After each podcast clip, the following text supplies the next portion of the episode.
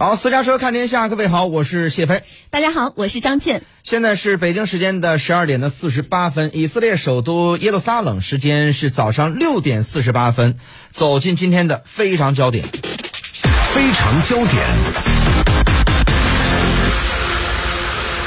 以色列总理内塔尼亚胡告诉美国有线电视新闻网，他正在考虑向乌克兰提供包括近程防空反导系统铁穹在内的军事援助，并愿意担任俄乌冲突的调解人。这一言论发表于美国国务卿布林肯到访不久后。此前呢，以色列因为其谨慎立场受到美西方的指责。对此，俄罗斯外交部的发言人扎哈罗娃二月一号回应称，所有有意军援乌克兰的国家都应该明白，此举将导致危机升级，这些武器呢也会成为俄军的打击目标。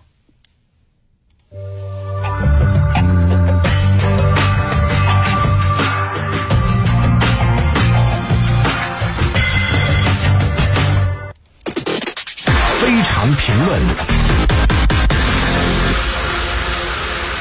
好，走进今天的非常评论。一直在俄乌冲突当中秉持中立立场的以色列，为何突然表示要向乌克兰来援助武器？这背后究竟有着怎样的考量呢？谢飞能不能帮我们分析一下？嗯，呃，实际上呢，这个以色列呢一直在这个俄乌冲突当中，它其实就像你说的，秉持的是一个中立的立场。这个事儿发生在哪儿呢？发生在最近呢，以色列的总理内塔尼亚胡啊，你这个名字其实大家听了好长时间了。那么过去他一直是以色列的总理，但后来呢，这个啊。啊，他这个选举下去以后呢，哎，这个隔了一段时间以后呢，再参加选举，然后重新又又当选，就是重新当选以色列总理的这个内塔尼亚胡呢，在接受美国有线电视新闻网就 CNN 的采访的时候呢，哎，他有了这个上述的表态，啊，就表示说呢，他正考虑啊，向这个乌克兰提供包括啊各种各样的武器，包括铁穹在内，因为铁穹是啊这个以色列一个招牌的这么一个。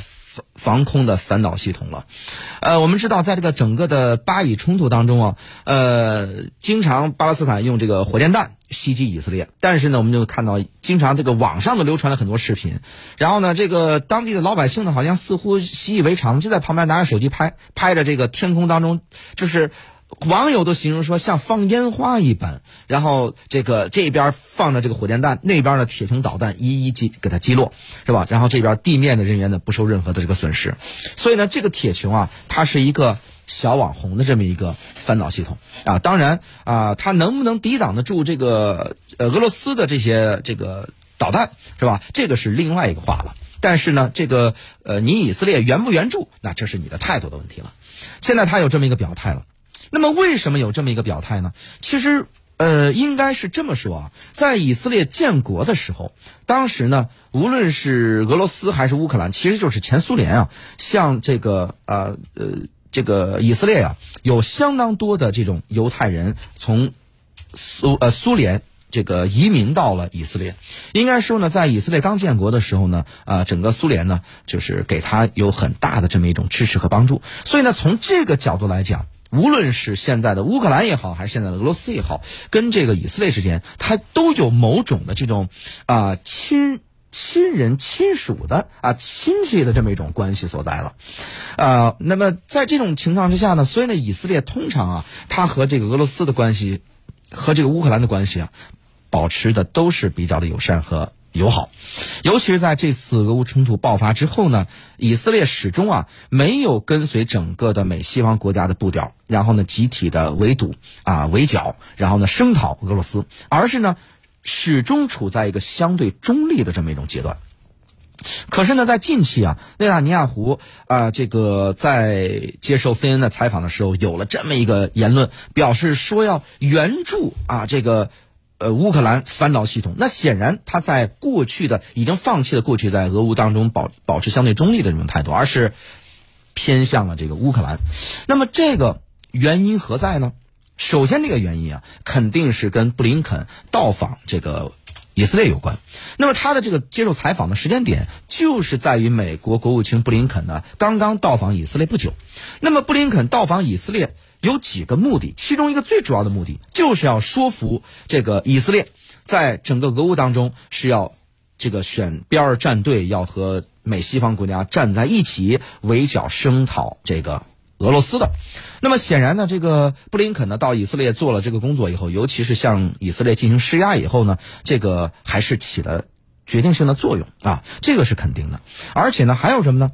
这个因为以色列一直以来都因为他这个相对中立的这种立场呢，受到美西方的这种指责，但是呢。以色列又和美西方国家，尤其是和美国呀，在很多问题上，它是保持着紧密的这种联系的啊。所以在这种情况下呢，以色列其实他一直因为这个问题，他也表示非常的难办。哎，可是呢，布林肯到访以后呢，对他进行施压，一方面施压，另外一方面在桌子底下有没有可能和以色列之间达成了某种的这个哎这个默契和协议呢？这个我们不得而知。你中间是不是否有交换利益呢？你这边呢？你支持这个乌克兰，另外一边我在别的地方对你有所让利呢？哎，这个都是有可能的。我认为这是一个原因。另外还有个原因，大家可能没有想到啊，那就是在之前我们节目里边其实也无数次的讲过啊。那么就是呃，伊朗国内的境内啊啊，它有无数个在多个城市的多个军事目标，就主要是它的兵工厂、军工厂，然后遭到了轰炸，然后进行了这个爆炸。有的不是外来的轰炸，是内部的爆炸。那么到底原因从何而起呢？如果是发生偶发的一起到两起，那么还能说呢？这个有可能是偶发事件。可是呢，在相对来说比较这个接近的一个时间段内，然后接连发生多起，而且是在多个城市的多个这个军工厂的这个兵工厂内发生如此的爆爆炸，那么这个东西啊，如果你说偶发，显然是不可能，它一定是人为。那么人为是谁这个来完成的呢？目前来说，没有任何国家和组织宣称对此事负责。可是人们将此事把这个这个目标都直指以色列，认为这个背后一定是以色列的所作所为。啊，那么我认为呢，这个可能性那还是非常大的。那么在以色列呢做完这些事儿以后呢，哎，这个采访呃问了这个内塔尼亚胡，也问他说这个事儿是不是以色列做的？哎，他没有承认。但是呢，他认为，如果是有这样的事儿，他认为是极好的，是吧？原话不是这么话，原话啊，但是意思是什么意思。所以可见啊，在当中呢，其实已经明确表态了。那么他们为什么和伊朗之间有这么一种冲突呢？还是源于在整个的俄乌的这个冲突当中啊，这个伊朗不是向俄罗斯援助了相当多的武器装备吗？包括这个，呃，我们说的这个，呃，它的无人机，虽然无人机的档次啊各方面比较低，但是呢。呃，在这个俄乌战场上够用了，是吧？伊朗这边向俄罗斯援助武器，那么俄罗斯给伊朗的什么承诺呢？伊朗俄罗斯为了回报伊朗对他的这个雪中送炭的帮助，给伊朗回回复的承诺是：我将向你援助和交换一批核设施和核这个材料。呃，那么这个对于以色列来说是非常大的这么一种伤害。以色列认为啊，如果伊朗一旦具备这种核能力的话，那么首先遭殃呢，或者是头号遭殃的这个是谁呢？一定就是以色列，不是沙特，不是中东其他国家，一定是以色列。所以以色列和这个伊朗之间啊，这种矛盾啊是非常之深刻的。所以在这个时候呢，哎，当这个俄罗斯表示说你给我援助武器了，我要给你这个回馈一些。啊，这个核材料在这种情况是帮助这个伊朗进行核设施的这种建设，在这种情况下啊，以色列恐怕受不了了。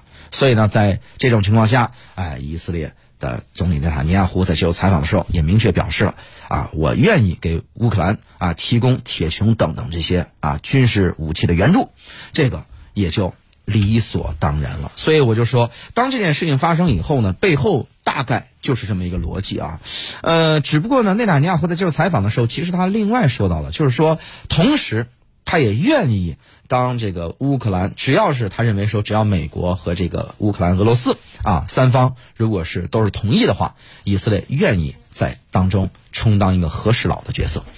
所以呢，这个下面呢，我们也需要在接下来再观察，就是以色列到底在当中他需要扮演个怎样的角色，以及。扮演这些角色当中，他需要得到怎样的自己的己方的一个利益最大化了？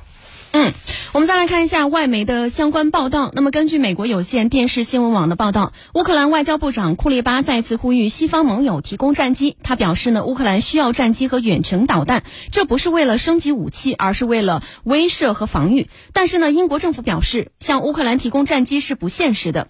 英国首相苏纳克的发言人叫做麦克斯布莱恩表示说，英国战机非常复杂，需要飞行员用几个月的时间来学习如何驾驶。我们再来看一下今日俄罗斯报道，俄罗斯外交部的发言人扎哈罗娃回应称呢，所有向乌克兰提供武器的国家都应该明白，我们会将这些武器视为俄罗斯武装部队的合法目标。他强调，不论是已经或即将向乌克兰提供武器的行为，均会导致危机的升级，每个人都应该意识到这一点。我们再来看一下，美国总统拜登呢，也于一月三十号表示，美国不会向乌克兰派遣 F 十六战斗机。好了，今天的节目就这样了。我是谢飞，我是张倩，我们下次再见。